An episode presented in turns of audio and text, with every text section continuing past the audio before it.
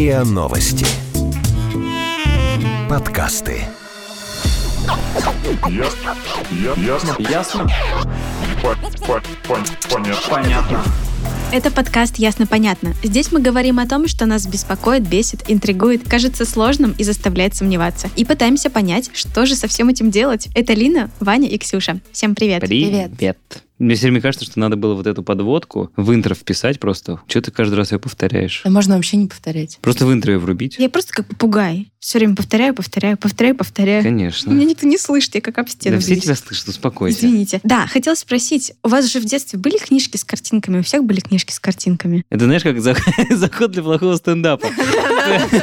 Поднимите руку, у кого были книжки с картинками. Да-да-да, да, вон там парень, да. Обожаю эти переходы от темы к теме. Да. Вообще нелогичные. Так вот, мой брат, моего брата была книжка. Да. кстати, поговорим про моего брата теперь.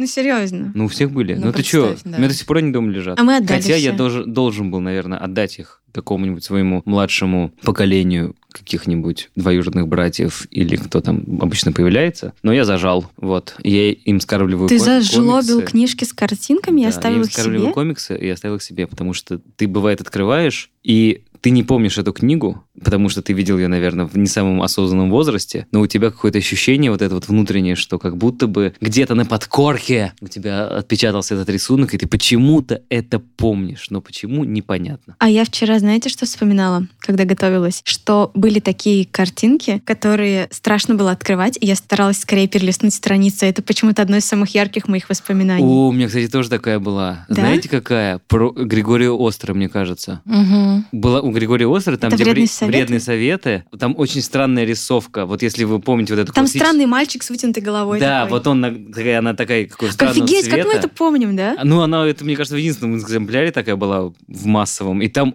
очень странный. Там есть картинка, где мальчик едет на велосипеде. Ну, помните, там, если вы по коридору мчитесь на велосипеде, и навстречу вам из ванной вышел папа погулять, не сворачиваете в угол. И там, в общем, холодильник типа на кухне. Вот. И там картинка, как мальчик въезжает в папу. Он не просто в него въезжает, там сзади папы вылезает колесо велосипеда. И мне так всегда пугала эта картинка. Я вот, кстати, пыталась вспомнить, какие книжки с картинками были у меня в детстве. Единственное, что мне удалось, это «Синяя борода». Шарль Перо же написал ее, да? «Синюю бороду». И все, и больше я ничего не помню. Ну, ты помнишь синюю бороду чисто по картинке? Ну, типа вот Визуально. визуально я ее очень хорошо помню, а что-то другое вообще нет, потому что у меня были книжки с буквами, либо вообще их не было. Я, я- я читала только букварь до седьмого класса. Но вообще я просто смотрела всякие художественные альбомы, которые мама покупала. Типа... Ну, типа а, искусство Самарканда. А, Она это, их- это типа, который, вот когда эти ты... глянцевые. Когда ты... Еще была такая история, когда к тебе приходил каталог, его рассовывали бесплатно, и там были какие-то бесплатные книги, и там не, странные. не, не, не, это когда ты, допустим, куда-то едешь, идешь в музей, и там в музее продается вся картинная галерея в одной книжке. У нас было очень много таких книг. Ну, и У сейчас как сейчас бы такое есть. тоже продается. Да, да, да. А вот из тех книжек таких с картинками... Но это не детская «Синяя книга. Борода». «Синяя борода»? Нет, э, каталог выставки. Каталог выставки народного костюма.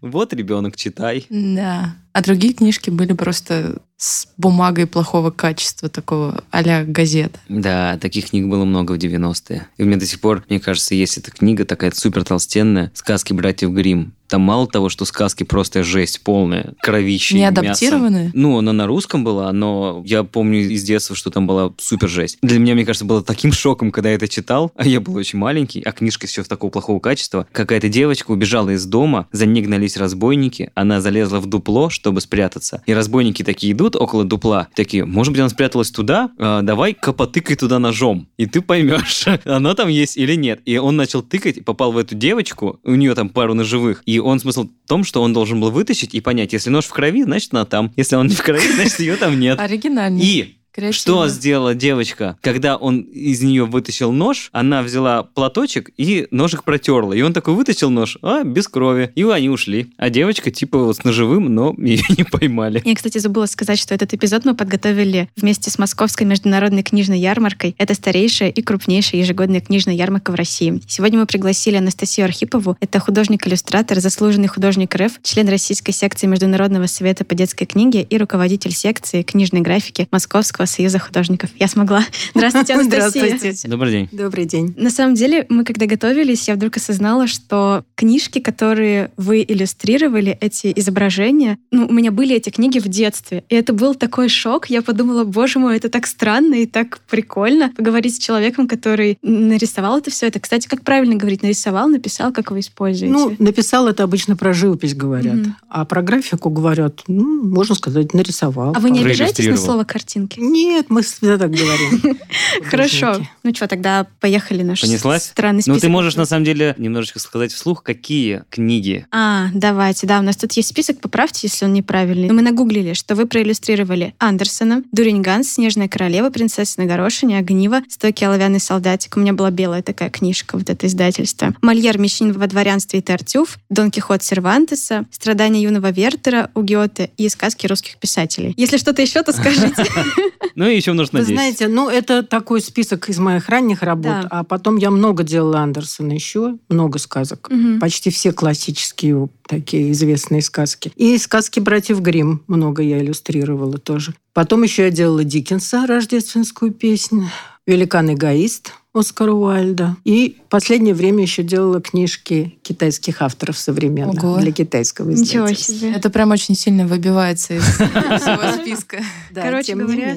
У всех наших слушателей точно есть книжки, которые проиллюстрированы вами, я так понимаю. Просто я сразу же пойду не по сценарию, Ну, давай. извините. Сразу же хочется сказать первый вопрос. Вы сказали, что ваши первые книги. Ну, то есть, понятно, что, например, «Снежную королеву» Андерсона вы проиллюстрировали там еще там сразу после студенческого времени. И потом вы сказали, что еще Андерсона рисовали там для, собственно, сказок, скажем так. Это повторяется? Ну, то есть, вы там, не знаю, когда вам было там 25, проиллюстрировали «Снежную королеву», и потом еще там через 10 лет уже как-то по-другому? Или это такое, ну, все, «Снежная королева», все, гештальт закрыт, Дан. другие, другие теперь андерсонские. Вы знаете, я добавляла туда просто еще дополнительную иллюстрацию, заново делала обложки к каким-то вещам, которые надо было повторить, потому что там «Стойкий лавинный солдатик» тоже у меня повторялся, но э, какие-то вещи я добавляла, делала заново. То есть прям полностью перерисовывали картинку? Или какие-то, например, раньше в «Стойком оловянном солдатике» были картинки там начало, середина и конец, какие-то, например, основные моменты. А сейчас стало понятно, что акценты сместились, и нужно какой-то добавить другие этапы сказки. Да, Как вы знаете, работает? другой макет, новое издание, Мгм. по-другому распределяются уже иллюстрации, и надо что-то добавлять, регулировать вот это по сюжету. А сам стиль изображения остался прежний? Ну да, в общем, да. Да. Ну, то есть, В целом, э, да. если, например, посмотреть на ваши книги, которые вы иллюстрируете для китайского издательства, или и на книги, которые вы иллюстрировали там э, после студенчества, сразу понятно, а, ну вот, все. Ну, есть, конечно, что-то уже определяющее, хотя, безусловно, автор диктует определенные задачи, которые ставит перед художником. Конечно, я китайскую книжку не так же иллюстрирую, как андерсоновскую сказку или сказку братьев Гримм. Естественно, там какие-то другие совсем проблемы, задачи перед художником. А что диктует автор? Какой? Ну, которого вы иллюстрируете. Вот, допустим, есть сказка. Какие этапы работы вы проходите? Я изучаю автора разносторонне. Не только вот ту непосредственно историю, которая мне дана для иллюстрации, а стараюсь узнать вообще, э, что это за человек сам по себе, автор его историю, другие его произведения, время, в которое он жил. Это очень интересно, потому что дает дополнительный толчок для воображения, когда можно себе представить тот мир, в котором он жил, и что ты из этого мира можешь сам пережить и привнести в свою работу. То есть биографию прямо его? Да, конечно. Вот про Диккенса, например, я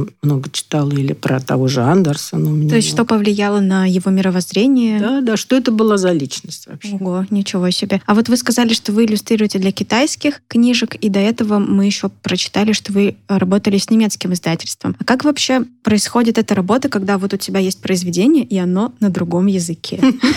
Ну, с Андерсоном, Диккенсом все легко, потому что все на английском спокойно можно прочитать, и на немецком это не проблема. А китайцы, да, но они дают текст на английском языке, но при этом я знакома была со всеми авторами, с которыми я работала. Лично вы имеете в? Лично, да, да. Я была в Китае не раз. И это тоже дает что-то такое, когда ты видишь человека и знаешь, и где он живет, и какие другие у него есть произведения. Ну, в общем, это все очень интересно. А с чего вообще начинается работа художника, иллюстратора книги? Вот, к примеру, ну, я не буду на себя опять примерять, но, в общем, вам приходит, ну, скажем так, ну, назовем это заказ, что нужно проиллюстрировать книгу, ну, например, «Стойкий оловянный солдатик» вот сейчас. Скажем так, с ней все понятно, с Андерсоном его там из детства все знают, и, в принципе, и историю, и сюжет известен. А вот если, например, вам приходит вообще какой-то суперсовременный книга, не, еще неизвестная, может быть, она там будет издана только года через три, ну, то есть это настолько там все это в будущем. Как вот начинается, вы как-то рисуете макет какой-то или что? Вот какой процесс здесь? Ну, должен сначала родиться какой-то визуальный образ воображения. Что ты хочешь, собственно говоря, изобразить? Какие ассоциации у тебя возникают с текстом? Что, собственно, изображаемо? Что можно нарисовать? Не все же можно нарисовать. Потому Это, кстати, что есть интересный слова, вопрос. да, которыми можно что-то выразить. А есть художественный образ, который идет параллельно и дополняет, и дает что-то совершенно другое. И это все в воображении должно родиться, когда ты читаешь произведение. А Вот. Можете вспомнить пример какой-нибудь, когда вы взяли какой-то текст, и какая ассоциация у вас была первая там, после прочтения, и вы ее потом переработали в образ? Ну вот, например, китайскую книжку я делала. Тао Сю, современный, довольно молодой автор. Называется «Там за рекой». Она, кстати, здесь была переиздана в издательстве «Речь».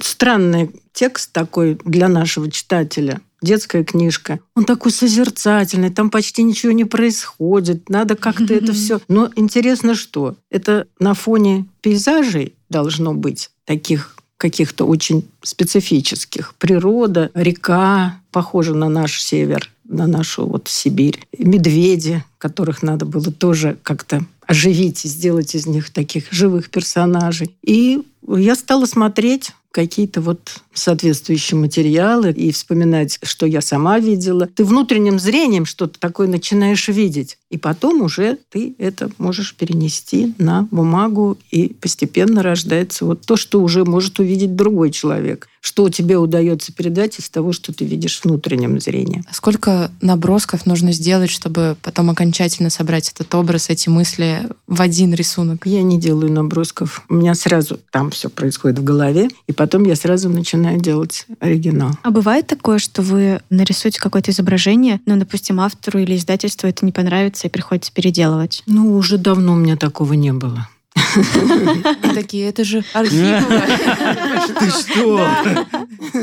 Какие правки? В А чё принципе, конечно, может быть. Естественно, может быть. Конечно. А когда вы создаете иллюстрацию, вы опираетесь на какие-то там документы, на предметы, которые использовались в той или иной эпохе. Например, платье должно соответствовать тому времени, а чепчик тому времени и так далее. Да, конечно. Вы знаете, художники по-разному к этому относятся. Художников много, каждый работает по-своему. Некоторые вообще не обращают на это внимания, а создают какой-то образ ну, совершенно воображаемый, безотносительно времени, да, все те же сказки. Там братьев Гримм могут быть, или, или они специально переносятся в другое время. Знаете, я последние годы много довольно в разных жюри конкурсов международных и вижу, как работают многие молодые художники, и наши, из разных стран. И они часто берут какие-то даже очень известные сюжеты и переносят их совершенно там в современный мир или куда-то в другое время. Новое прочтение. Новые прочтения. Например, «Красная шапочка». Вы даже не представляете себе, сколько вариантов иллюстраций «Красной шапочке». Какая удивила вас больше всего?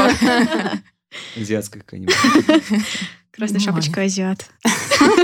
Ну, сказка на все времена. Но совсем есть абстрактные такие, смешные, сделанные из геометрических фигур. Красный квадрат? Ну, Почти так, да, да, да, да. Очень забавные, если Иллюстрации интересно. Эли Лисицкого просто. Да, Вот. да, да, да, да. Вот. Так что вариантов может быть много. Я сама такой художник старой закалки, и когда начинаю делать работу какую-то, я, конечно, стараюсь создать мир какой-то соответствующий писателю его времени. У меня и дома масса материалов, очень хорошая библиотека. И ну, сейчас уж теперь в интернете тоже можно много чего найти. Поэтому меня заботила всегда э, вот эта обстановка, история костюма, и архитектуры, и быта, и прикладного искусства. В общем, я считаю, они в помощь художнику для того, чтобы создать какой-то свой мир. А как вот в случае с э, китайской, да, например, сказкой? Но это же огромная пропасть культурная. Ну, то есть там совсем, наверное, другие дети, и у них какие-то другие образы в голове. Как вот это преодолевается? Вы знаете, у меня, собственно, вот про медведей, вот это там за рекой,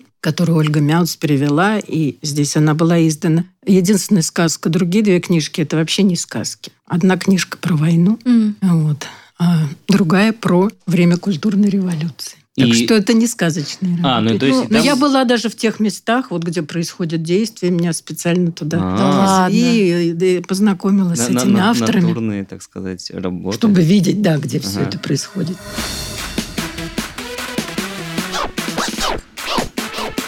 Ясно? Понятно. Сколько примерно по времени занимает работа над иллюстрированием одной книги? Назовем это так. Книги разные бывают. Бывает детская книжка, где много-много иллюстраций. Бывает взрослая, где там только по тексту несколько работ. Так что очень по-разному ну, вот быть. самый, самый длинный. Ну, сам- год. Год. То есть, как бы вам Да. 1 июня принесли черновик текста, и вот через год она уже проиллюстрирована и подписана в печать, назовем это так. Но это быстро достаточно для производства книги, потому что если брать в расчет все этапы, как там все происходит, Ну да. это достаточно быстро. Ну, тем более при моей технике. Я работаю акварелью, по старинке, маленькой кисточкой. Конечно, это занимает немало времени. А есть какая-то градация между тем, чтобы рисовать картинки внутри книги, и тем, чтобы нарисовать обложку для книги? Да, безусловно, есть разница. Вы знаете, я училась, когда в Цюрихском институте, я училась не в книжной мастерской, а в мастерской плаката. И я считаю, мне это очень помогло при работе как раз С обложками. над обложками, да, потому что тут надо сочетать и какой-то лаконичный, четкий образ, и шрифт, все это должно играть как-то сразу, обращать на себя О, художник и внимание. шрифт тоже делает. Вы знаете, Не ну, всегда. не, не пишу сама шрифт, но художник должен знать, где он будет, какого характера, как он должен быть расположен, какого цвета. Это все предполагается. А если там еще предполагается, например, суперобложка, то над ней тоже... Ну, суперобложки, вы знаете, А что такое суперобложка? которая это сверху? бумажная, сверх переплета. Да. Часто повторяют то же самое, что на А. переплете. Вот. Отдельно сейчас редко делается суперобложка. Есть ли какая-то, ну, с точки зрения того, что, например, над книгой работает просто автор, там, корректор, редактор, и, например, к этому процессу добавляют иллюстратора. Влияет ли это, ну, так, если говорить э, грубо, на стоимость той же книги? Вы никогда не замечали это? Нет, нет, не знаю. Ну, то есть это там- входит в обязанности издательские, редакторская работа. Я не думаю, что это что-то такое меняет. Да, тогда у меня вопрос, почему детские книжки иллюстрированные стоят так дорого? Лилина боль. Вот я просто недавно хотела себе купить одну книжку, она стоила 1500 рублей. Но она, конечно, Это какое издательство? самокат. Самокат. Да, ну, это больш- зависит от популярности Да, да, издания да. еще повышается. И от автора еще тоже И зависит. от да, автора. ну, наверняка? книжку замечательную. Вы интрансип имеете? Да, да, да, да. Отличная книжка. Хорошая. Она у нас, кстати, получила на нашем конкурсе «Образ книги» диплом лауреата. Художница Аня Десницкая. У нас конкурс специально для художников-иллюстраторов. Международный теперь проходит уже в 13 раз вот в этом году. Как раз на Московской книжной ярмарке мы проводили вручение дипломов победителям российской части. А вторая часть зарубежным победителям будет вручаться в Болоне на книжной ярмарке. Уже не первый раз, как мы это с Болонской ярмарки организуем, но будет зависеть от того, как будет международная обстановка, пандемия и все прочее. А Но как- надеемся, что все будет. Как вообще, так если взять по миру, отечественные наши художники, иллюстраторы именно детской книги, они вообще считаются там, ого, вот это русские иллюстрируют Русская как, школа как боги какая-нибудь. просто. Или там считаются какие-то европейцы, например. Есть ли какая-то градация? Наши художники очень даже Востребованы. высоко котируются. Да, да, да. Вы знаете, тоже на Болонской книжной ярмарке мы устраиваем сюда выставки, и наши художники участвуют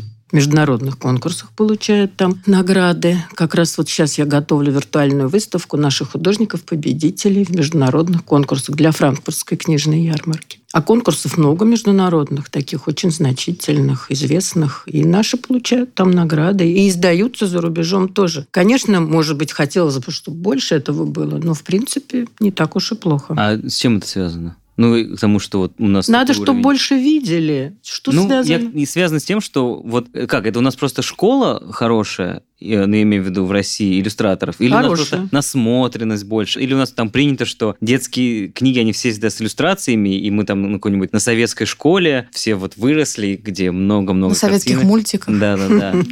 Вы знаете, школа, конечно, еще сохранилась пока, действительно. Но дело не в этом, вернее, не только в этом. Зависит все от таланта отдельных личностей. Вот есть они такие талантливые люди, и есть. И если их показать вовремя, их увидят, то, значит, это для них возможность что-то такое заметное сделать. Но школа, вы знаете, я вот сама преподаю тоже в Строгановке, и мы выпускаем каждый год целую обойму художников, иллюстраторов. Есть полиграф институт имени Фаворского. Они тоже каждый год выпускают новых. У нас новые имена, категория в конкурсе «Образ книги». Там каждый год награждаем тоже самые такие интересные, заметные работы. Другое дело, что очень трудно им потом найти для себя возможность издаться, потому что... Это да, такой да, вопрос. Тем более сейчас, сейчас все издательства тоже переживают такой нелегкий период. Ну, как-то стараюсь тоже в этом им помочь, чтобы их увидели вовремя, может быть. Просто многие издательства боятся новое что-то брать знаете. Они хотят что-то такое, что уже гарантирует Проверено временем. продажи. Да, покупают-то в основном бабушки, мамы и Точно. выбирают книги. Ну, и они смотрят, им хочется устроено. купить, может быть, переиздание того, что было Да. в их С детстве. такими же картинками. Да, так что тут вот не такой простой вопрос. А вот вы сказали, что очень много нового, я имею в виду там, с точки зрения там, художники как-то по-новому изображают, там, может быть, те же самые книги. А вот есть ли какой-то внутри может быть, художника-иллюстратора такая ответственность за то, что то, как он изобразит этого героя, так его и будут воспринимать потом, ну, может быть, целые поколения. Как в кино, короче. Ну, то есть, да, когда вот ты, вот я сейчас, мне говорят, Винни-Пух, и я вспоминаю Винни-Пуха сразу же. Из мультфильма? Нет, я Нет? вспоминаю из книги, которая у меня была самой Английской? первой. Нет, который Наш? вот, да-да-да, Мгм. такой он щеканчик был.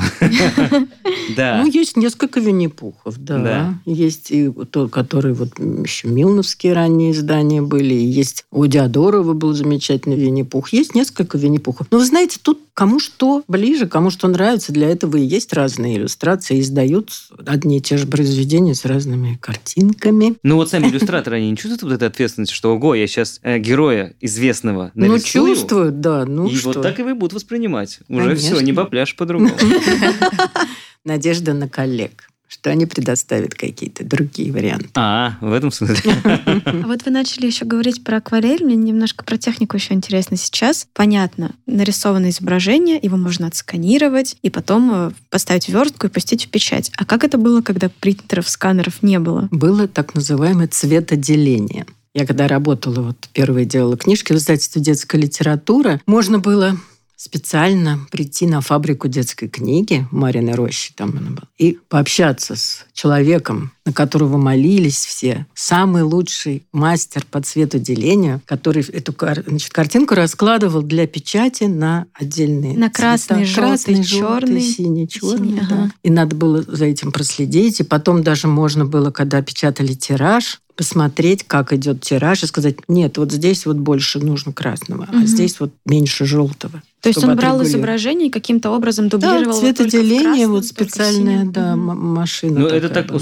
В принципе, система гравировки. Ну, то есть, когда там вот... Да, э, как на разных камнях, скажем, да, литографию да. печатают. Да. Вот так печатались книги. Они прокатывались по одному цвету, поэтому были несовпадения всякие. И потом вот ты А, сказал больше красного, они покивали, а потом ты ушел и пошло дальше. Попало, в общем, всякое бывало. А бывало такое, что у вас, собственно, вот есть, э, ну, вы принесли там, не знаю, как это правильно устроено, там, пять иллюстраций этой книги в издательство, а потом, когда уже получили книгу, там было какое-то вообще несовпадение, может быть, цветов, или одну иллюстрацию не на то место поставили, как вы это предполагали, как это должно было. Отразили значит. по горизонтали, там еще Ну, например, Нет, да. ну с местом такого не бывало, а брак по цвету, конечно, бывал. Да, это бывало. И что потом с этим бракованным тиражом? Ну, ничего. Так и идет. Читали.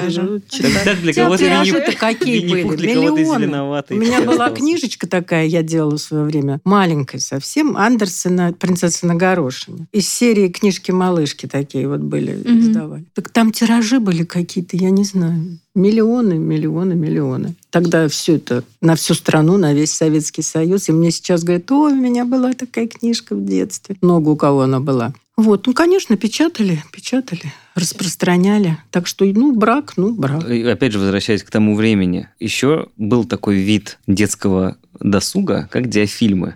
У меня мой папа делал диафильмы, я сама нет. В этом смысле, как правило, диафильмы это такое кадровка мультика, ну, порой. Но у меня были диафильмы, которые никак к мультику не относились. Вот здесь художник, иллюстратор книг, он э, как-то относится к этой же профессии? Там, ну, сегодня рисую книгу, завтра диафильмы. Ну, в свое время это была возможность заработать какие-то дополнительные деньги, и любили некоторые с удовольствием это делали. И сейчас, знаете, вот э, в Российской государственной детской библиотеке, тут неподалеку от вас, На на, Октябрьской, Октябрьской, да. да-да, там есть целая коллекция диафильмов. У них прям база, они это собирают, они это оцифровывают. Это считается, ну, как определенный пласт такой культурный. А у вас не было какого-то опыта У меня нет. вообще никакого? А мультфильмы? Вот отец мой делал, да, у него были диафильмы. Мультфильмы я тоже нет. Но некоторые художники, вот, например, такой, как Игорь Олейников, который получил у нас золотую медаль Андерсона, очень престижную награду международную, он как раз пришел, собственно говоря, из мультипликации, из анимации в иллюстрацию, а не наоборот. А, как правило, наоборот происходит, да? Я не знаю, как происходит. По-разному, наверное, индивидуально все. Ну, то есть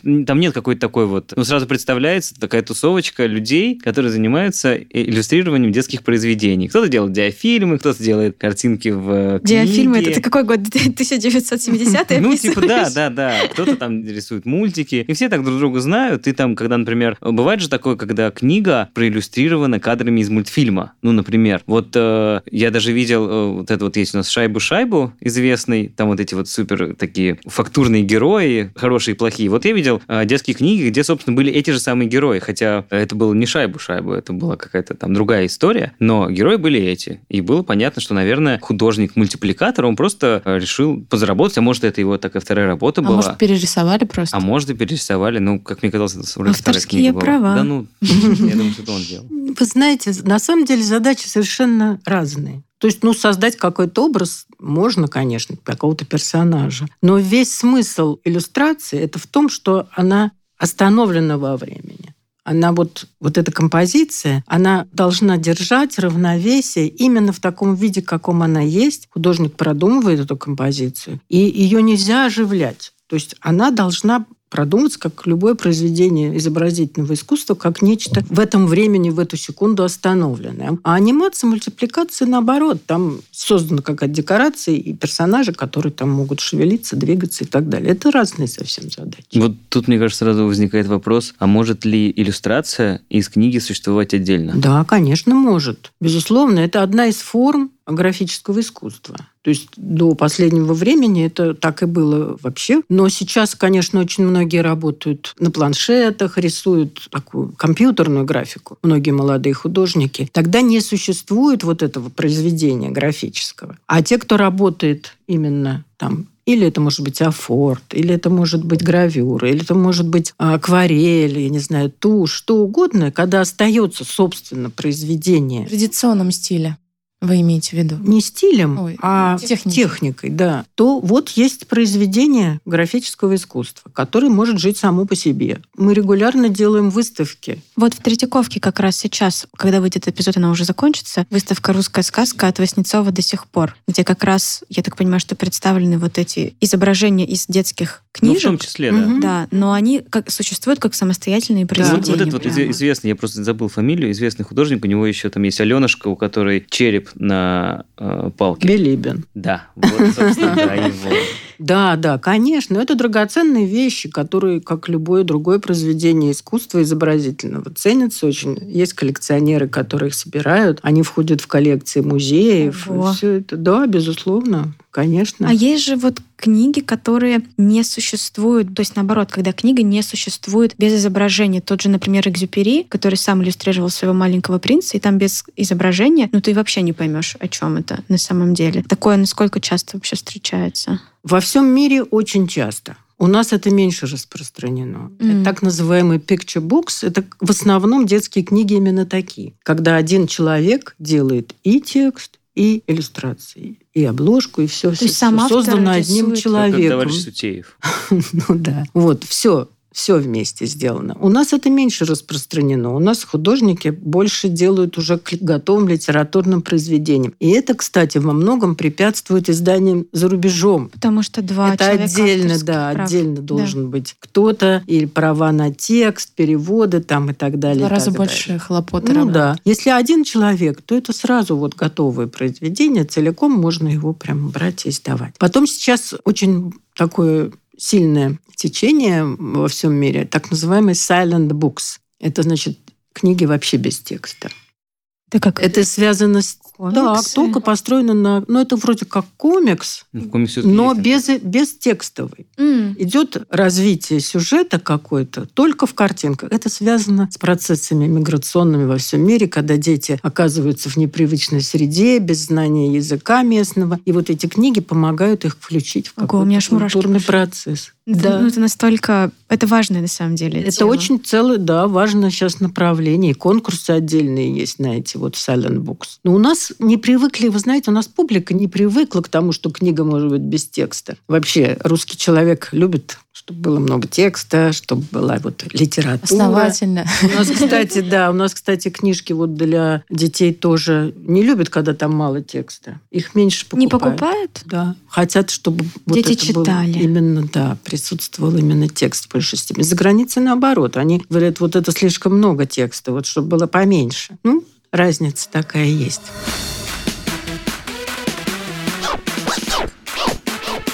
Ясно? Понятно.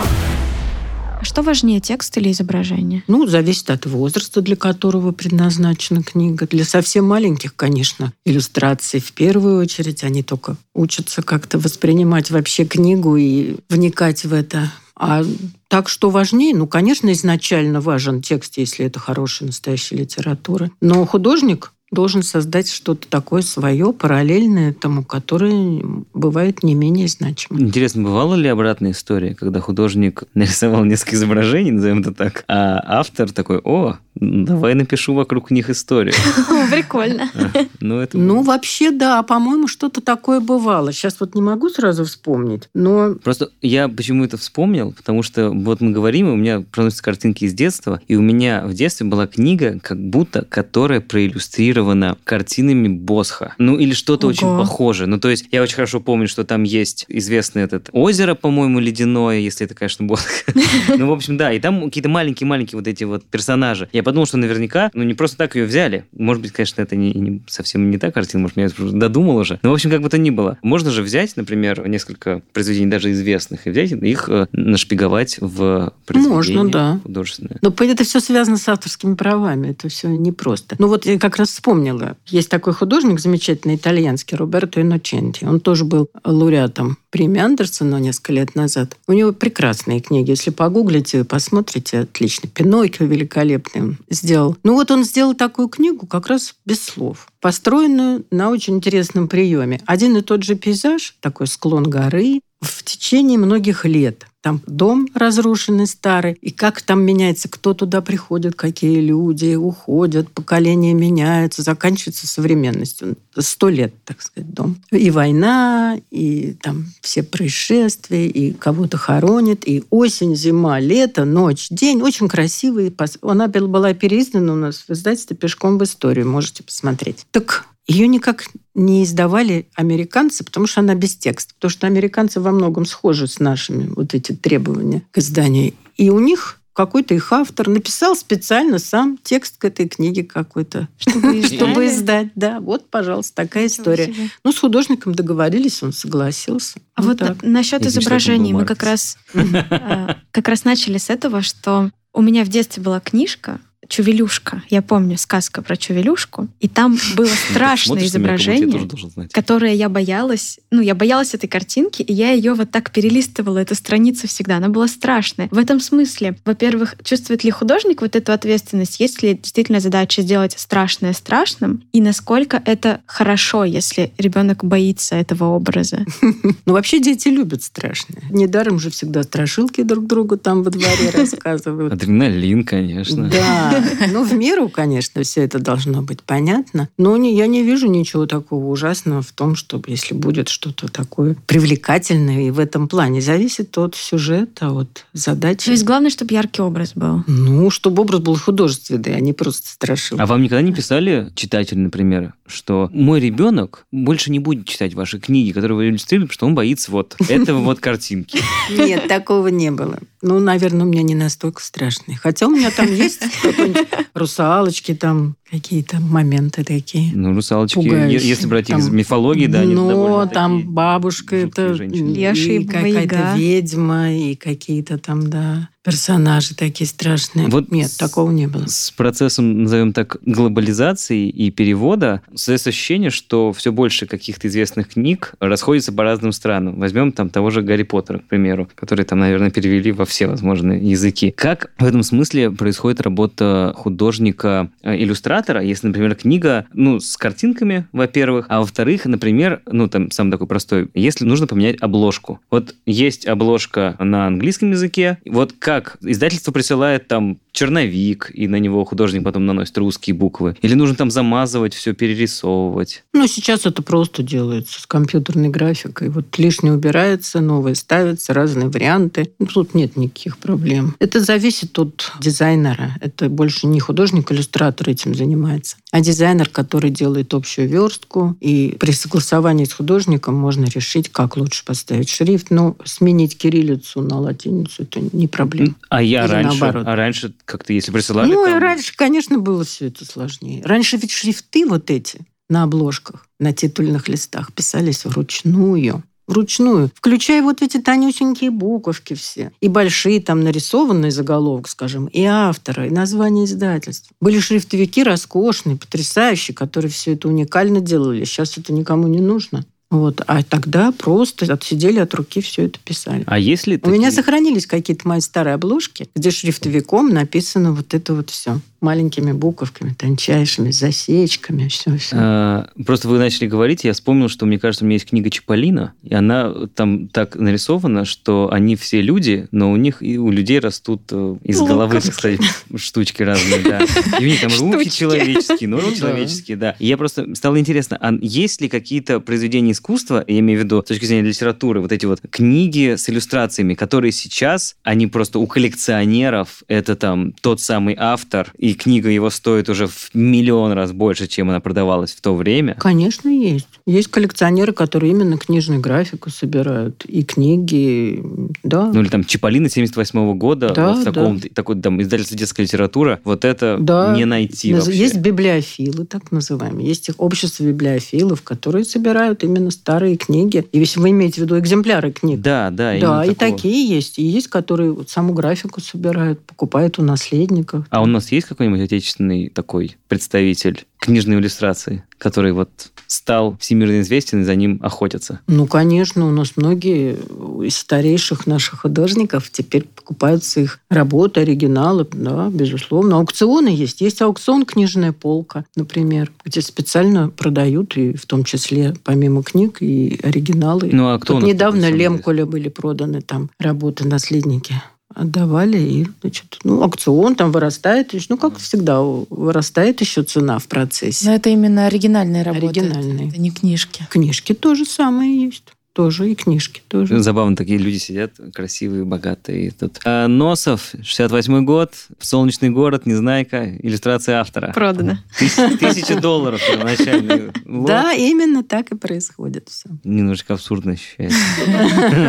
Ну, может быть, это не незнайка, но какие-то вещи, да, безусловно. А вы иллюстрируете взрослые книги? Ну, если Диккенс это взрослый писатель, я не знаю, сейчас Будем вот такая классика, она все-таки. Диккенс это какой-то юношеский писатель, мне Да, кажется. Да. Уж совсем взрослые. Ну, вы знаете, у нас мало очень издательств, которые издают взрослые книги с иллюстрациями. Но вот Это есть точно. такое издательство в Петербурге, Вита Нова. У них как раз замечательное издание для взрослых, серьезной такой классической литературой, в котором они печатают иллюстрации художников, сделанные специально. И К этому еще иногда прилагается оригинал, там афорт, отпечаток. Ну, редкие такие, малотиражные издания. Ну, то есть это больше на- такое на любителя эстета, Да. нежели вот... Не для широкой массовый. публики, потому что для взрослых, в общем, иллюстрации не нужны. И за рубежом тоже не считают издатели, что они не нужны. Как выбирается вот этот момент, который вы хотите проиллюстрировать? У вас есть какое-то техзадание, что нужно сделать 10 иллюстраций к этому произведению. И вы ищете моменты какие-то самые яркие, самые цепляющие вас, возможно, или спрашиваете у своих друзей, что зацепило вас. Как выбираются вот эти стоп-кадры, которые вы будете переносить на бумагу? Но все зависит, во-первых, от количества текста и как он может быть распределен по макету книжному. Не должно быть так, что идут картинка, картинка, картинка, а потом там четыре страницы. Это тр- традиционно, да, это как в лонгриды мы сейчас верстаем тоже, не должно быть такого. Не должно быть такого. Значит, долж- должен быть какой-то ритм внутренний Мгм. у макета. И, конечно, сразу отмечаешь себе, что обязательно должно быть при этом изображено. Какие-то ключевые моменты развития сюжета, какие-то обязательные персонажи, которые должны фигурировать на страницах. Вот из этого исходишь. А так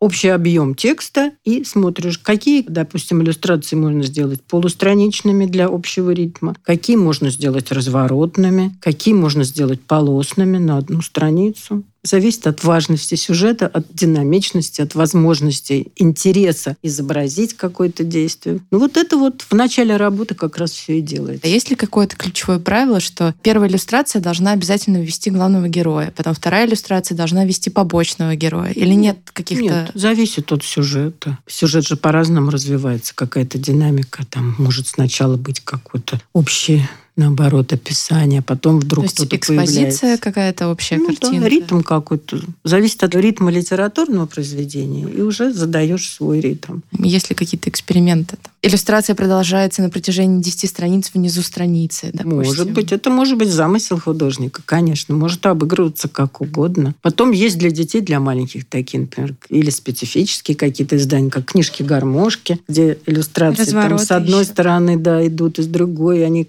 какой-то имеют свой ход такой интересный. Вот у польской одной художницы была книга, которая получила гран-при на корейском международном конкурсе. Там был поезд, почему он сделан был только черными такими силуэтами. Длинная-длинная гармошка с вагонами, которые там значит, продолжались, и в каждом Ой, классно. вагоне там свое что-то было. А еще Ну, книжки с интересно. окошками, так листаешь. Да, с- да, да. Ну, да. или когда книга, когда ты открываешь, и у тебя замок вырастает. Да. О, Называется да. поп-ап книга. Такие тоже есть, да, да. Я помню Такие такую есть. И сейчас новые есть. где там была дырочка внутри, и все действие книжки, сюжет весь разворачивается вокруг того, что герой смотрит, что это за дырочка. Да, а это да. просто И сейчас есть такие тоже, вот такая шведские есть, да. А как, это автор сам придумывает этот концепцию Ну? Да, придумывает, конечно, Типа, да. Что вот у меня в книге будет дырка Будет дырка. Но надо договариваться с издательством, как это все организовать. Смогут ли они технически это сделать? Технически, да, сделать. Ну да, это замысел такой, да, должен быть.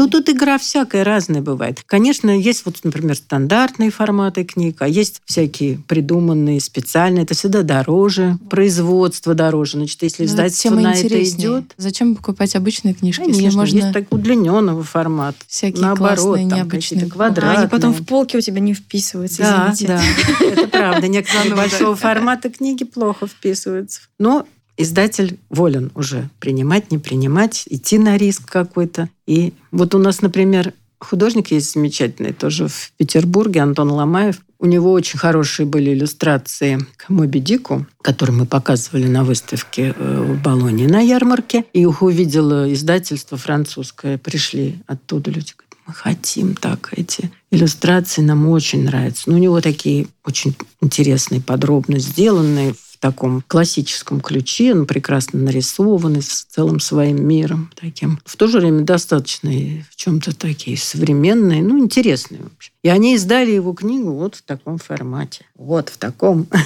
Очень красиво, смотрится интересно, замечательно. И пошла она очень успешно. И сейчас другую он уже сделал, и вторую, третью. Так что вот такие бывают. А для автора вообще есть какая-то вот, ну, именно для автора-иллюстратора в данном смысле? Наверное, здорово, что твою книгу начинают в других странах читать, я не знаю, смотреть, издавать. В этом есть какая-то коммерческая успешность самого автора? Ну да, конечно. Если книга переиздается, это всегда что-то что-то приносит материально. Про коммерческую успешность. Есть ли какая-то градация для художника престижности книг, которые они издают? Например, в профессиональном сообществе, я условно, считается классным иллюстрировать детские художественные произведения, но не классным иллюстрировать учебники физики. Что-нибудь такое есть? Или иллюстрировать э, классические сказки, но не круто иллюстрировать современные Современных сказки, например. Нет, такого нет. Ну, конечно, учебники иллюстрируют. Понятно, что тут нужны другие возможности художника. Там не нужно того, что требуется для иллюстрации литературного произведения, но определенная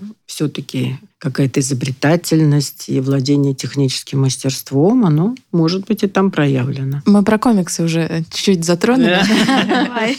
Дважды. Давай. А Как вы относитесь к детским комиксам? Ну, я так поняла, что положительно, исходя из того, что вы уже сказали. И как вы вообще наблюдаете развитие детских комиксов у нас в России? Есть ли авторы, которые этим занимаются? Я сама в детстве любила очень, у меня были французские журналы с комиксами детскими и такими, ну, не совсем детскими, черно-белыми. Очень любила их смотреть. И вообще у французов замечательно это все развито и до сих пор. И очень хорошие художники это все делают, занимаются этим. Но у нас, честно говоря, не, я не очень хорошо знаю эту область. Знаю только, что некоторые молодые художники даже в качестве диплома берут такой момент сделать комикс. Сами придумывают какой-то сюжет и делают. Но что-то такого вот уж особенно выдающегося я пока не видела из наших. Может быть, это, так сказать, во мне дело, я просто не так хорошо знаю. То есть все в основном переводное. Да. А когда вообще у нас появился? Хотя у нас есть, у нас есть эти издательства, которые делают именно комиксы. Мгм. Но и наверняка кто-то из молодых художников так уже что-то интересное делает. Просто специально я плохо знаю этот материал. Безусловно, это целое тоже направление такое в развитии. А вы Есть- не, не видите в этом как бы постепенное перерождение вот... э, Детской книги в детский комикс. Да, да, да, да, да. Это не перерождение, это какое-то параллельное что-то, завоевывающее себе место. Так же, как Silent Books, так же и комиксы. Это разные направления внутри одного, потому что ну, никуда не денешься и от сказок каких-то, и там произведений детских, которые с текстом, и которые требуют такого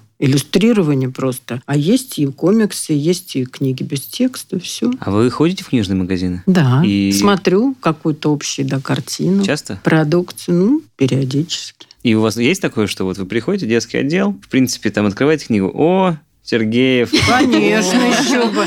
Я знаю очень многих наших художников. Я же руковожу отделением книжной графика в Московском союзе художников. И поэтому я знаю в основном всех наших разных поколений художников, молодежь знаю, которые вот учатся и заканчивают эти вузы. Так что да, Но вы это конечно, я смотрю, да, этот, этот, этот, тот, да, вот новая книжка вышла. И издательство я знаю, тоже с ними знакома, поэтому я в курсе в основном чего-то такого интересного. Другое дело, что очень много массовой продукции, которая совершенно неинтересна. Вот это розово-голубая, зеленая, золотом, вот эти стоящие бесконечные ряды этих книг, там ждать нечего. Вот. А, конечно, смотрю что-то такое заслуживающее внимания. Это А всегда свои радует. книги находите на полках? Да, бывает. Чтобы как-нибудь красиво закончить, мы зададим философский вопрос, который придумала Лина. Чему детские книги могут научить взрослых? Взрослым нужно читать детские книги? С Не с детьми, а просто так. Просто так научить. Ну, научить взрослого человека трудно чему-то. Я думаю, скорее дать повод о чем-то подумать, задуматься. И тогда уже, может быть, что-то новое понять. Потому что уже взрослый человек часто нач- начинает сопротивляться тому, что его хотят чему-то научить откровенно. А просто в какую-то область мыслями направиться. Может быть, вот этому. Это может как-то поспособствовать. Ностальгия какая-то. Ну да. Спасибо большое. У нас в гостях была Анастасия Архипова, Спасибо. художник-иллюстратор, заслуженный художник РФ, член Российской секции Международного совета по детской книге, руководитель секции книжной графики Московского союза художников. Ура! Я смогла второй раз. Спасибо большое вам. Спасибо. Вам. Спасибо. вам. Очень было классно и интересно.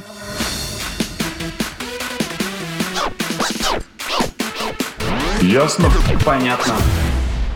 И просто все еще под впечатлением от разговора. И хочется сразу книжку детскую почитать со сказками, а не работать. Попить какао. Да. Поесть мясо мумитроля.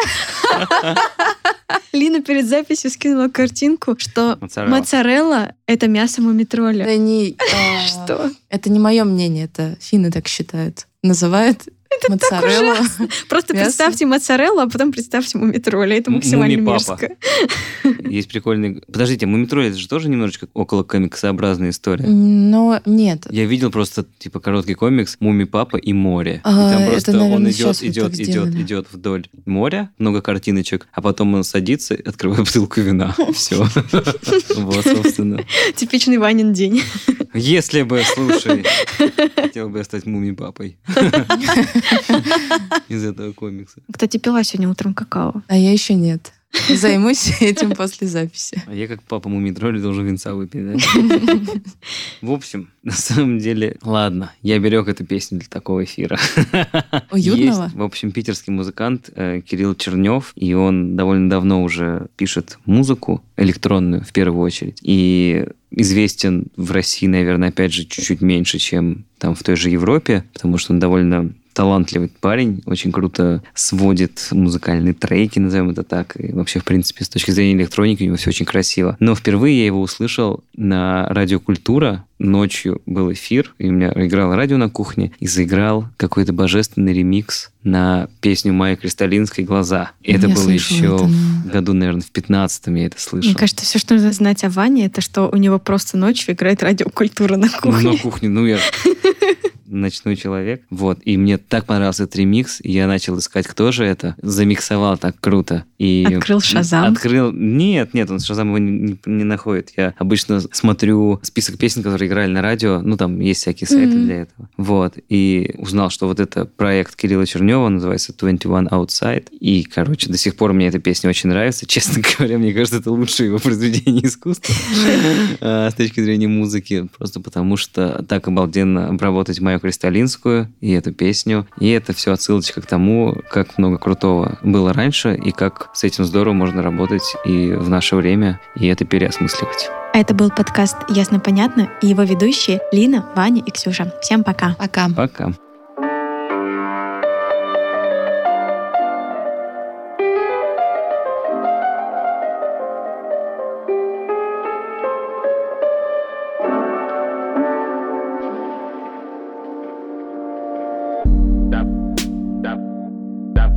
У